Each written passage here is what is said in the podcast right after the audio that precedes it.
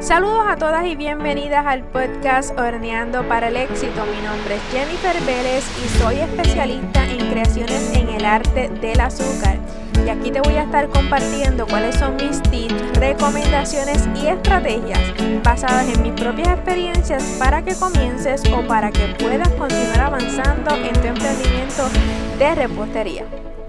En este episodio te quiero contar básicamente dos historias de situaciones que viví que me hicieron aprender y que he ido obviamente uno va con el tiempo eh, aprendiendo, diferentes cosas pasan, uno va viendo de qué manera ajustarse, de qué manera tratar de dar un mejor servicio, de qué manera ir refinando, ¿verdad? Lo que ya tenemos y ir adaptándolo a nuestras necesidades, a lo que quieren nuestros clientes y sobre todo también a nuestro beneficio, nuestra comodidad hace, cuando yo comencé hace años, eh, tuve una situación donde una persona me llama y me hace un pedido.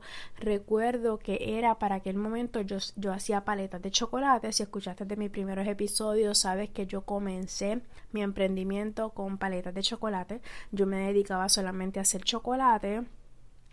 En aquel momento una persona me llama y me hace un pedido de paletas de chocolate y de cupcakes. Recuerdo como ahora que fue un pedido de dos docenas de paletas de chocolate y dos docenas de cupcakes.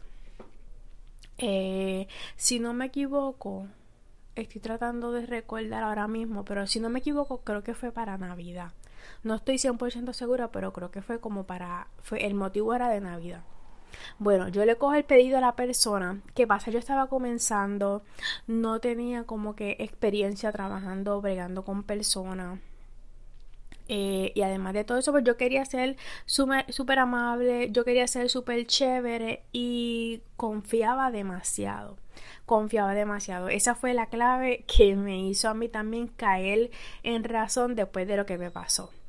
Recuerdo que esa, esa vez una, me llamó una persona, era una persona mayor. Por la voz, pues yo lo pude, ¿verdad? Lo pude sacar que era una persona mayor me hace este pedido y yo le hablo pues que necesitaba pues que reservara con un depósito y la persona es que yo no tengo carro este para que me lleven eh, creo que para ese tiempo para ese tiempo no estaba TH móvil como ahora era más bien pues presencial tenían que ir a mi taller darme el depósito del pedido y la persona me dice eso, no, no tengo carro, yo puedo buscar quien, quien me lleve allá a recoger la orden, pero también ir a llevarte el depósito, pues se me hace difícil y yo necesito, ah, entonces también era como que para unos próximos días, o sea, la orden me la hizo con dos o tres días de anticipación.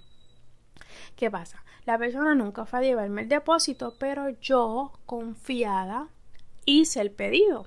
Yo estoy confiando en que la persona, ¿verdad? Me, me, me, o sea, yo pensaba, yo en todo momento pensaba que era una persona mayor, me dijo bendito que no tiene carro y confía. Le, le realizo el pedido. El día que se supone que la persona vaya a recoger el pedido no llegaba. No llegaba, yo tenía un número de teléfono que llamaba, llamaba, llamaba, no me contestaba. Así pasó el día entero. La persona nunca recogió el pedido. El pedido eh, o sea, no lo perdí porque después al fin y al cabo yo lo ofrecí a los mismos familiares y como que me compraron, los, los vendí así individual. Pero la, la, cuestión fue que fue un mal rato y una desilusión para mí bien grande. Y fue comenzando. O sea, mis primeros años. Comenzando, aprendiendo, pues como les digo, a trabajar con los clientes. Yo no sabía quién era la persona. Yo no sabía dónde vivía. Lo que tenía era el nombre que me había dado, el número de teléfono si eran reales o no, no lo sé. ¿Cuál fue la intención de la persona de hacerme que yo le trabajara ese pedido y después no irme a buscar? Desde un principio me puso excusas de que no me iba a dar el depósito porque no podía. fueron señales que yo tuve y las que me hicieron aprender a de allí en adelante no realizar ningún pedido sin depósito, sin excepción de persona. Ningún pedido sin depósito. Bueno, de esa, de esa experiencia aprendí esta lección. No voy a realizar ningún pedido sin depósito. Hay, ¿verdad? hay personas buenas, vemos muchas personas buenas, pero hay personas que también quieren hacer daño. Así es que eso es lo primero que tenemos que aprender. Bueno, ya luego de eso, luego de eso, otro consejo que te puedo dar es que miren, hace solamente unos meses atrás, ya después de años de yo estar trabajando, me pasa esta otra situación. Y es que cuando una persona, un cliente se comunica conmigo para pedirme un una cotización, pues yo se la hago, se la doy, pero ¿qué te puedo recomendar? Bueno, cuando nosotros para agilizar el proceso, ahora mismo yo estoy recibiendo muchos mensajes. Hay veces que en el proceso del el primer mensaje que la persona me envía hasta que concluimos o terminamos la conversación, puede pasar hasta más de una semana, porque dependiendo del día en que la persona me escribe, hay veces que en esos días yo no estoy tan pendiente de los mensajes, no estoy contestando, estoy más concentrada en el trabajo. Este, y hay veces que pasa hasta más de una semana y yo me comunico, o sea, yo trabajo todo sola. A veces me comunico y ya como que la persona no me responde más o ya no demuestra interés. Y es súper importante tratar de dar un buen servicio al cliente a través de los mensajes también. Yo lo tengo sumamente consciente.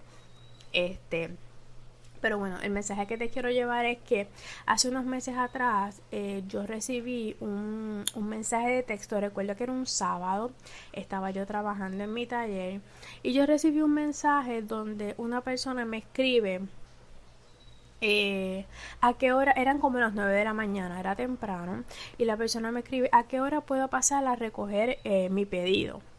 Yo vi el mensaje así como que en la pantalla de mi celular veo el nombre y yo digo, este nombre como que no me...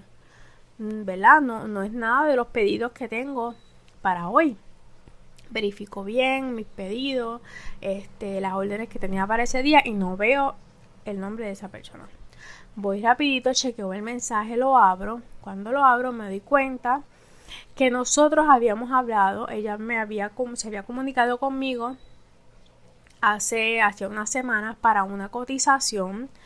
Yo le había hecho la cotización, pero la persona no me había enviado el depósito.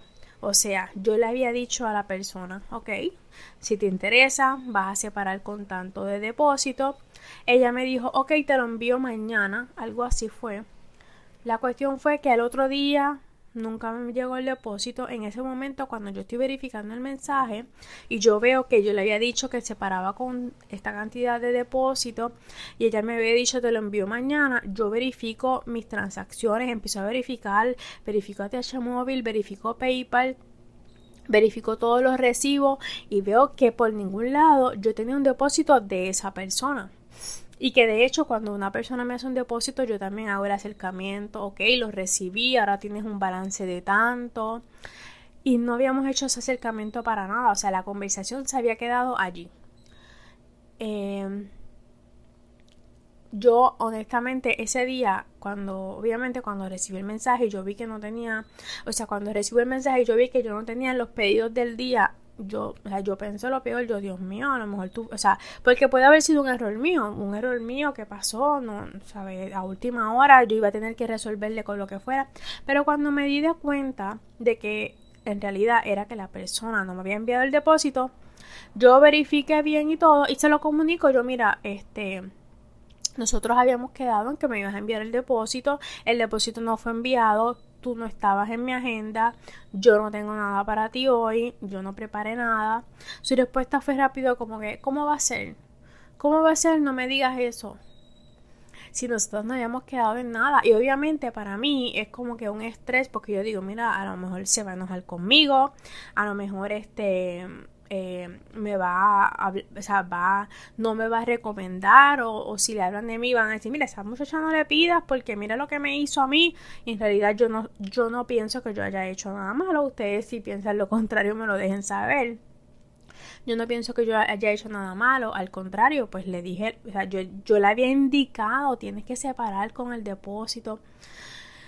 Y fue una experiencia que ese día, o sea, yo lo tuve todo el tiempo en mi mente porque es bien difícil tú tener una actividad y que el mismo día no cuentes con el bizcocho, que a lo mejor pues obviamente tienes que resolver con algún bizcocho sencillo que puedas conseguir en, en algún, qué sé yo, en supermercado o en algún lugar que hagan bizcochos que tengan disponible.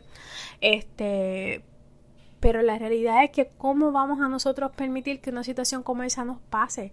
A lo mejor a ella se, lo envió, se le olvidó enviarme el depósito y perfecto, no hay problema, pero eh, o sea, uno tiene que ser responsable, yo tengo que ser responsable también. Yo, yo no soy de las personas que si te hago una cotización te voy a anotar en agenda. el que yo te haga la cotización jamás te garantiza que yo te anote en agenda, jamás. Eso ya es otro proceso. Así que bueno, esta fue mi experiencia. Honestamente, pues como te decía, ese día estuve bastante tiempo como que con eso en mi cabeza, con ese pensamiento, Dios mío, tú sabes. Mm, y, pensaba hasta le podría ayudar, le podría resolver, pero no, no era mi responsabilidad, honestamente no iba a echarme yo a la carga eso, porque me, también me llenaba como que de esa mala energía y los pedidos que tenía para entregar ese mismo día, probablemente por ponerme a hacer algo de último momento a lo loco, podía dañar o podía no hacer de la calidad y de la, y de la estética que a mí me gusta hacer los trabajos, los trabajos que ya tenía con anticipación. Así es que bueno, esa fue mi experiencia y qué es lo que estoy, lo que estoy haciendo ahora, trato desde un principio, desde el primer momento, informárselo. digo, yo siempre lo informo, pero ponérselo más claro todavía y hasta se lo repito si te lo tengo que repetir. Separas y confirmas con el depósito. Si no hay depósito, no te voy a anotar en agenda. Quiero que las personas lo tengan sumamente claro. Necesito que las personas lo tengan sumamente claro porque eso se presta muchas veces para malos entendidos. Y cuando me pasó esto con esta chica era la segunda vez que me pasaba en poco tiempo. En otra ocasión también me había pasado que me, me escribían voy a ir a recoger el pedido y yo como que cuando verificaba, mira, tú nunca me confirmaste este pedido. El pedido nunca fue confirmado con el depósito, así es que no está listo y no te tengo en agenda. Así es que bueno, lo que yo quiero es tratar de evitar que estas cosas pasen. Así es que siempre, siempre, siempre le tengo, eh, le estoy, ¿verdad? De ese momento en adelante, les, no solamente les señalo, tiene que separar con el depósito, sino también les recalco que si no hay depósitos, no los voy a anotar en agenda. Que yo le haga la cotización no significa que ya tienen su espacio reservado. Así es que bueno, espero que te haya gustado este episodio. Este era más bien contándote algunas de mis historias y de las anécdotas que, que me pasan en mi día a día y son cosas que aunque no las podemos evitar 100%, pero quizás dando información y comunicando, pues siempre podemos tratar de minimizarlas porque definitivamente son situaciones que no queremos pasar. Así es que bueno, si te gustó este episodio, compártelo con tus amigas, compártelo en tus redes sociales. Gracias por estar aquí cada martes siguiéndome y te escucho entonces, nos vemos entonces, o más bien, me escuchas tú entonces en el próximo episodio. Bye bye.